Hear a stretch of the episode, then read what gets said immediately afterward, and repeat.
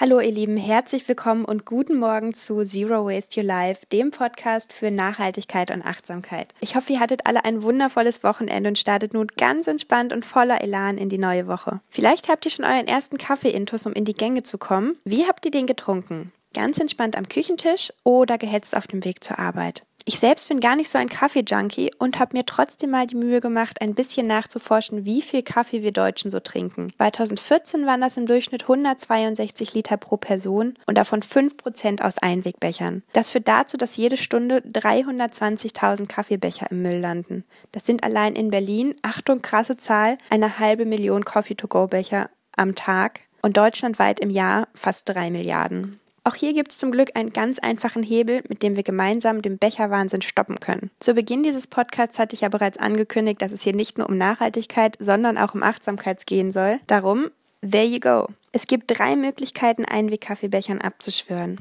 Die erste ist, auf wiederverwertbare Alternativen umzusteigen. Mittlerweile gibt es Thermosbecher in zig hübschen Designs und bei vielen Bäckern und Coffeeshops gibt es sogar einen Rabatt, wenn man seinen eigenen sauberen Becher mitbringt. Einfach nur den Plastikdeckel von Einwegbechern wegzulassen, ist übrigens ein wahrscheinlich ohnehin etwas unpraktischer Anfang und auf jeden Fall nicht die Lösung des Problems. Damit die Pappbecher nicht durchsuppen, sind sie nämlich von innen mit Polyethylen beschichtet. Das ist ein Kunststoff, der aus Erdöl hergestellt wird und den es deshalb zu vermeiden gilt. Möglichkeit Nummer zwei, um Einwegbecher zu vermeiden, ist noch relativ neu und ich bin jetzt schon ein ganz großer Fan davon. In vielen großen Städten gibt es seit einer Weile verschiedene Pfandsysteme für Coffee-to-go-Becher. Wenn du also deinen eigenen Kaffeebecher mal nicht dabei hast und auch keine Zeit, den Kaffee vor Ort zu trinken, nimmst du einfach gegen einen geringen Pfandbetrag einen Mehrwegbecher mit Deckel mit, den du anschließend in jedem teilnehmenden Café oder Coffeeshop wieder abgeben, ausspülen und auffüllen lassen kannst. In Berlin könnt ihr da zum Beispiel nach Recap Ausschau halten und in Hamburg heißt das ganze System Refill It. Ich werde euch jetzt nicht damit aufhalten, für alle Städte die verschiedenen Systeme aufzuzählen. Googelt einfach mal Coffee to go, Mehrweg und den Namen eurer Stadt. Und wenn ihr Glück habt, werdet ihr fündig und ansonsten regt es doch einfach mal an in euren Lieblingscafés. Kommen wir zur Möglichkeit Nummer drei Einwegbecher zu vermeiden, die gleichzeitig auch meine Lieblingsvariante ist, weil sie die Achtsamkeit mit ins Spiel bringt. Wie wäre es anstatt mit einem Coffee to go, mit einem Coffee to stay? Ich selbst zelebriere es total, morgens zeitig aufzustehen und mir je nach Laune meinen Tee oder Kaffee zu kochen. Ich setze mich dann an meinen Küchentisch und genieße mein Getränk ganz bewusst.